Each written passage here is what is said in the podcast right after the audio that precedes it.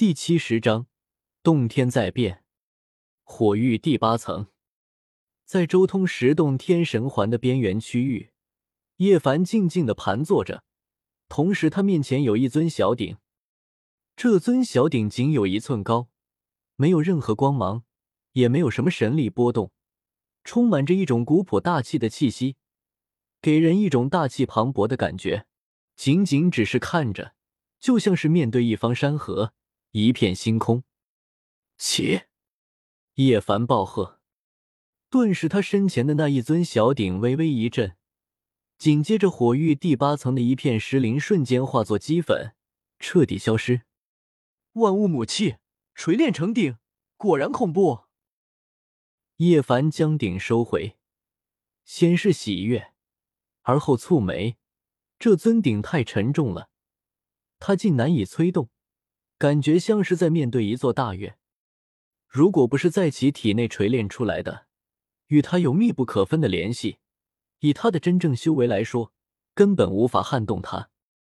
不过，既然鼎已经炼成了，也不知道周通现在修炼的怎么样了。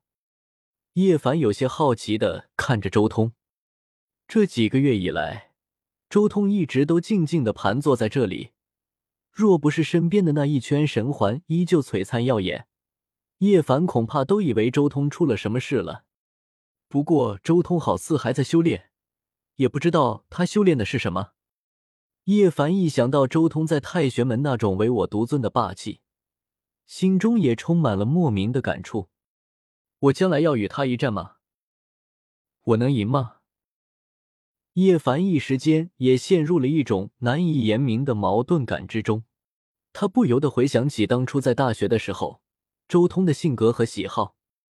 小霸王还真是只有取错的名字，没有叫错的外号。叶凡心中越想，越是觉得眼前这个周通几乎是迈不过去的一道坎。当初在大学的时候，他也看过周通在篮球场上的表现，那简直就是一个魔王。敢打敢拼，霸道至极，无人能挡。而现在进入修仙界之后，他竟然还是这副姿态，无与伦比的霸道。如果以后真的要和他对上，我能赢吗？叶凡看向周通，感觉他就是自己的心魔一般。不过就在这时候，虚空一震，立即将叶凡的思绪给震散了。他惊讶的看向了身边的周通。顿时，嗡隆，虚空震颤，紧接着一片宏大的山河浮现而出，灵山巍峨，秀峰清翠，神瀑一道道，彩霞满天飞洒。那是什么仙界吗？叶凡惊愕的看着眼前这一幕，实在是太惊人了。不对，这是异象。叶凡瞳孔一缩。猛地回想起了当初见到姬皓月的海上生明月的景象，也是一如现在这般可怕。他看向周通，只见无比祥和的神光绕体而行，他像是一尊开天辟地的先天神奇，入主自己的世界，接受众生膜拜。神奇出行，叶凡喃喃道。而下一刻，他心神狂震，因为。真的有众生在膜拜。叶凡看到那一片仙域净土之中，有一道道人形的虚影透出，好似一尊尊真仙，一起向着周通身边膜拜而去。更有无尽的瑞兽与真禽在行礼。这这到底是什么意象？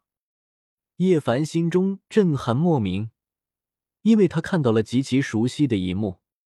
那片仙域净土中。一片碧海波光粼粼，一轮明月缓缓从海平面下冉冉升起。海上生明月，叶凡惊愕了，没想到姬皓月的异象竟然出现在了周通身上。不对，比海上生明月还要可怕。但叶凡很快就明白了，这绝对不是海上生明月，而是还有其他的景象，因为他看到了那一片仙域净土之中。天上繁星点点，星河无尽，这肯定又是一种极其可怕的异象。他还看到了仙域净土之中，凤舞九天，真龙九变，天狼啸月，鲲鹏出海，白虎啸傲山林。这肯定也是极其可怕的异象。他还看到了仙域净土之中，灵泉汩汩，花草成片，简直就像是世外桃源。毫无疑问，这肯定又是一种极其可怕的意象。到底有多少意象？话说，这真的是他的意象吗？叶凡感觉越来越震撼了，他已经不知道看到了多少可怕的景象。十日耀天，冰封天下，火树银花，通天神木，四时领域。这已经不能说是异象了，简直就是一个世界。叶凡越看，心中越是震撼。怎么可能会有如此复杂的异象？怎么会有这般可怕的景象？周通却完全没有理会叶凡的震撼，他依旧静静的盘坐在原地。这段时间对那些地文的研究日渐深邃。他陷入了一种极其玄妙的境界之中，他几乎是下意识的将三世潼关之中的那篇经文刻在了自己的十洞天神环中。那一片仙域净土生动而真实，他高坐九重天，如一尊开天辟地的神奇，俯视下方河山，接受众生膜拜。岁月长河斩动，更有无穷妙相从他身上演化而出，好似他就是万界的源头。他就是诸天的起源。翁龙，十洞天神环自然发光，耀眼无比。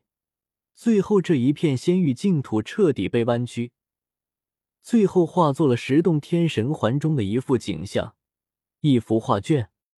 而这时候，周通也睁开了眼睛。没想到我竟然也能修炼出异象出来。周通心中很惊讶，无比的惊讶。他可是苍天霸体啊，竟然也能修炼出这种宏大的意象出来。不过也在情理之中，我的十洞天神环简直就是一个另类的轮海，以它为中心，为何不能修炼出异象？周通也反应过来，十洞天融合不就是荒天地创法之前轮海秘境的雏形吗？既然本身就拥有了一丝轮海的玄妙。为什么不能修炼出异象出来？而且，这还是因为我将荒天帝留下的那篇经文烙印在十洞天神环之中所引发的一种难以想象的变化。为何不能修炼出异象？既然我的十洞天神环也修炼出了异象，恐怕这也代表着我的十洞天神环开始向着遮天法的路子靠拢。这究竟算一种另类的极境突破，还是乱古法的崩溃？现在情况还有些不太明朗，或许仔细研究一下。但这种异变有极大的概率算是我的洞天境的又一次极境突破。周通仔细研究了一下自己的十洞天神环，这个神环更加稳固，里面的仙域净土景象更加真实，好似要变成一个真正的世界一般。